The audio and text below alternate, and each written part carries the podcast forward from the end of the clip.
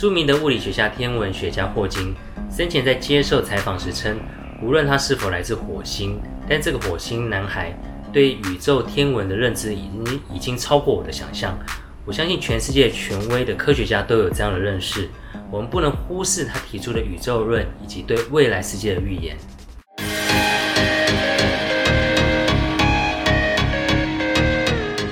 这个故事从中国近代干宝的《搜神记》说起。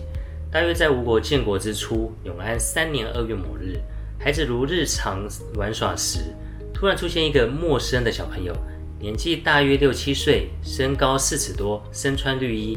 孩子都觉得很奇怪，七嘴八舌的问：“这个这个家伙没看过诶，你是哪家的小孩？”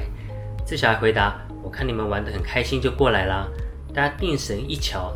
只见这个小孩两眼闪烁着强烈光芒，好像要射杀人一般。孩子们感到非常的害怕，又再问：“你是从哪来的？”他回答说：“你们怕我吗？我不是人，我是荧惑星。”其实威尔斯要告诉你们，三国终将归司马氏。此话一说，其中一人急急忙忙地跑出去叫大人来。大人一看到这个小孩，那个孩子就说：“各位再会了。”随之便。卷曲的身体飞向天际，孩子的身体瞬间变成一块白布，缓缓地朝天空飞去。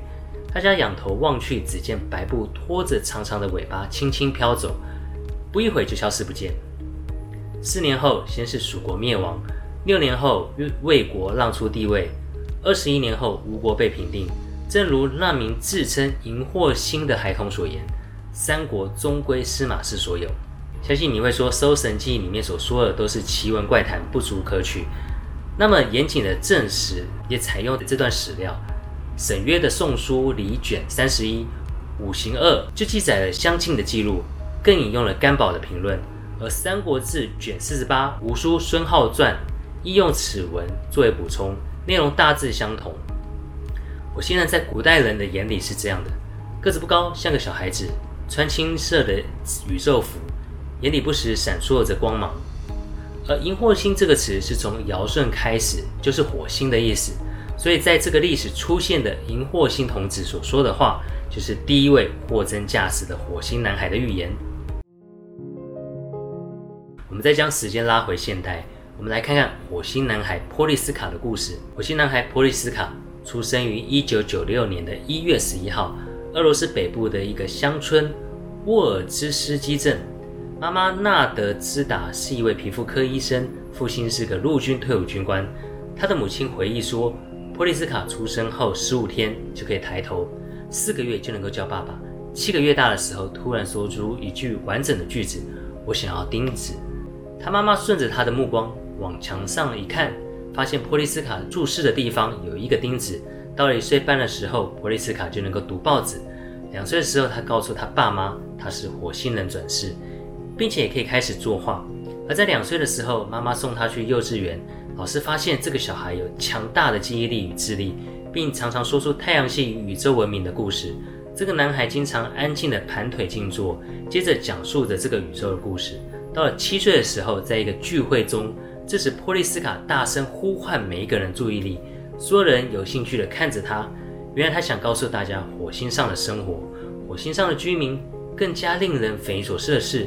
这个男孩甚至绘声绘影地提到了人类古老传说，沉落印度洋底的神秘大陆雷姆利亚。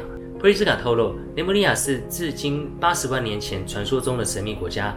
这一切都发生在雷姆利亚文明兴盛的时期。那个时候，他在雷姆利亚有一个好朋友，但这个朋友就死在他眼前。普利斯卡回忆说，当时地球发生了一个大灾难，一块巨大无比的大陆被狂风暴雨般的海水吞没。突然，一块巨大的岩石压到一座建筑上，我的朋友正好在那里，我根本来不及救他。这个男孩生动地描述了雷姆利亚消失的整个画面，仿佛就发生在昨天。他们太空船从火星飞到登陆地球，几乎是瞬间完成。与此同时，他拿出一份粉笔，在黑板上画了一个圆形的物体。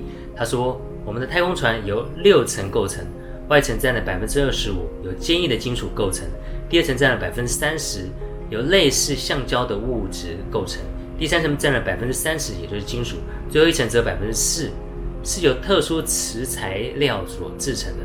如果我们给这个磁层充满能量，那么太空船就可以飞往宇宙任何地方。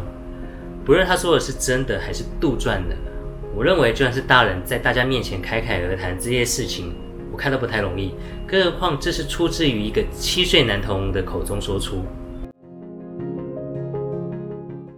英国的《每日快报》报道，火星男孩波利斯卡其知识能力、掌握能力是至今科学难解之谜。但是，无论人们是否相信他所说的，波利斯卡提出令人深思的问题：人类的命运。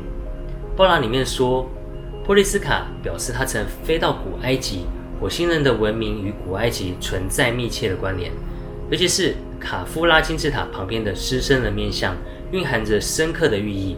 它的机关打开的时候，整个地球会发生天翻地覆的变化。波利斯卡还表示。这机关就在狮身人面像的耳朵的后面。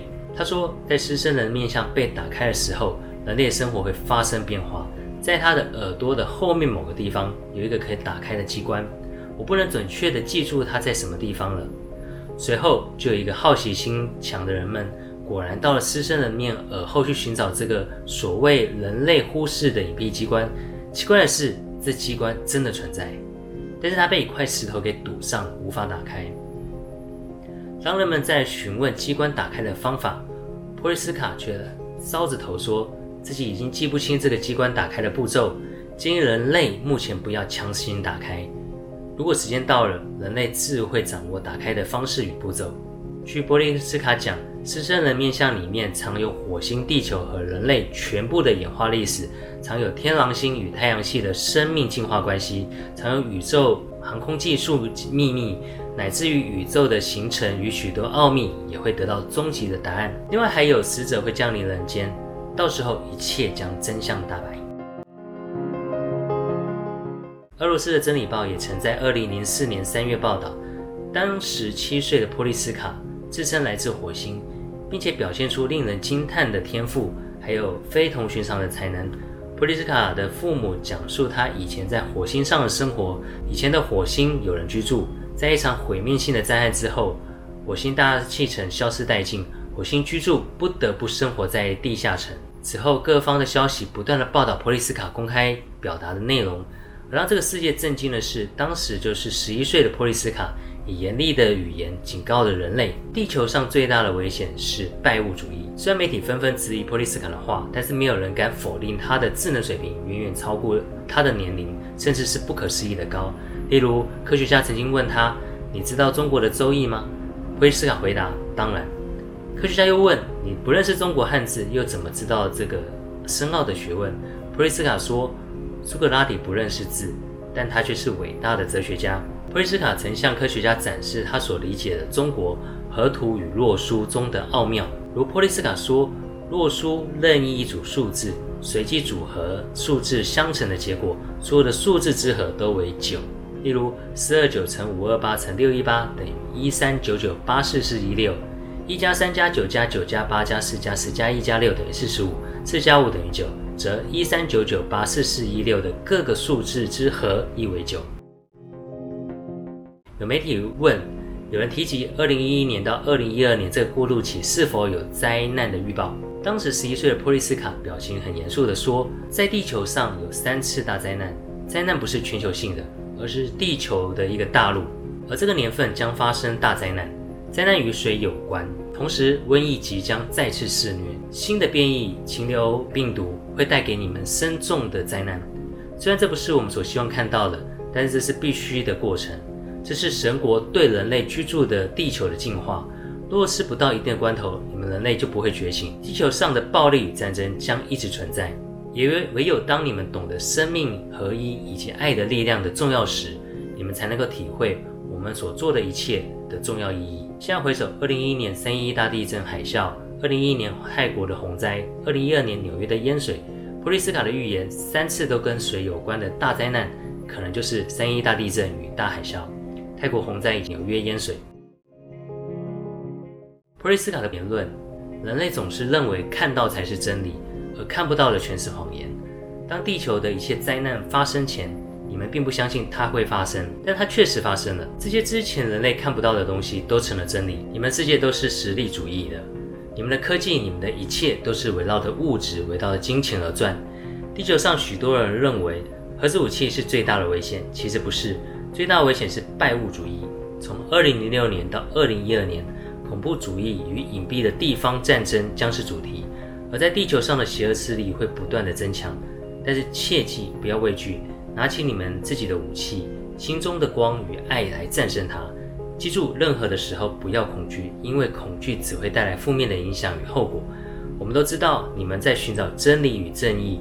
你们渴望的知识，渴望得到爱与理解，但是你们应该要知道，在探索宇宙真理的路上，正义与魔鬼将永远同在。因为自由意志，只有你们跟自己内心更高级的圆满自我对话，亦只有通过你们自身的努力，才能够战胜这个地球上的邪恶势力。记住，科学永远是把双刃剑，若不懂得合理运用，你们的文明势必走向毁灭，永远的消失在地球上。人类之间的大理则是彼此之间完全缺乏互爱与了解，要爱不要战争，否则人类必会毁灭。而最后一次真理报采访普利斯卡的时候，把外界的诸多质疑的声音带给了他。普利斯卡没有感到意外，他拒绝了采访，只说了一句让人们匪夷所思的话：如果人类够聪明、足够智慧，那么人类自己所塑造的耶稣基督将不会被人类自己钉死在十字架上。今天质疑我的人。永远被上帝遗弃了，他们永远到不了天堂，因为他们是撒旦的人。以上就是两位自称来自火星的火星男孩预言。如果俄罗斯的真理报的报道属实，我由衷的钦佩波利斯卡的言论。毕竟要我讲出地球上许多人认为原子武器是最大的危险，其实不是，最大的危险是拜物主义。这样的话，我绝对讲不出来。